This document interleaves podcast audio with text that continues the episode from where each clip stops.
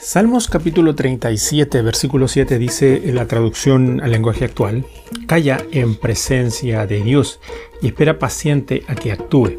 No te enojes por causa de los que prosperan, ni por los que hacen planes malvados.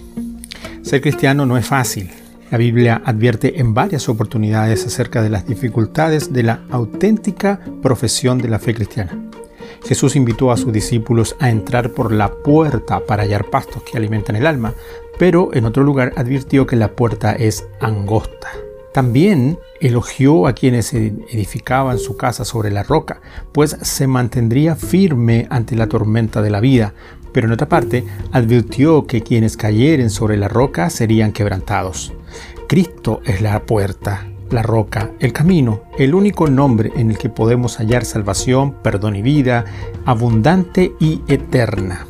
Pero ser discípulo de Cristo conlleva ir contracorriente del mundo, es decir, de los individuos, comunidades y sistemas que han descartado a Dios como parte de su programa.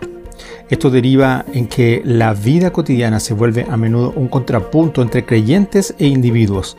La convicción cristiana del estar en lo correcto puede llevarnos a esperar que nuestro punto de vista sea reconocido como el más sabio, correcto y adecuado. Sin embargo, generalmente el mundo desconoce la sabiduría y justicia de los principios de Dios y vemos a quienes hacen lo malo prosperar en su camino. Entonces es ahí cuando incomprensibles reveses obligan a nuestro espíritu a ejercitarse en la humildad, la paciencia y la fe.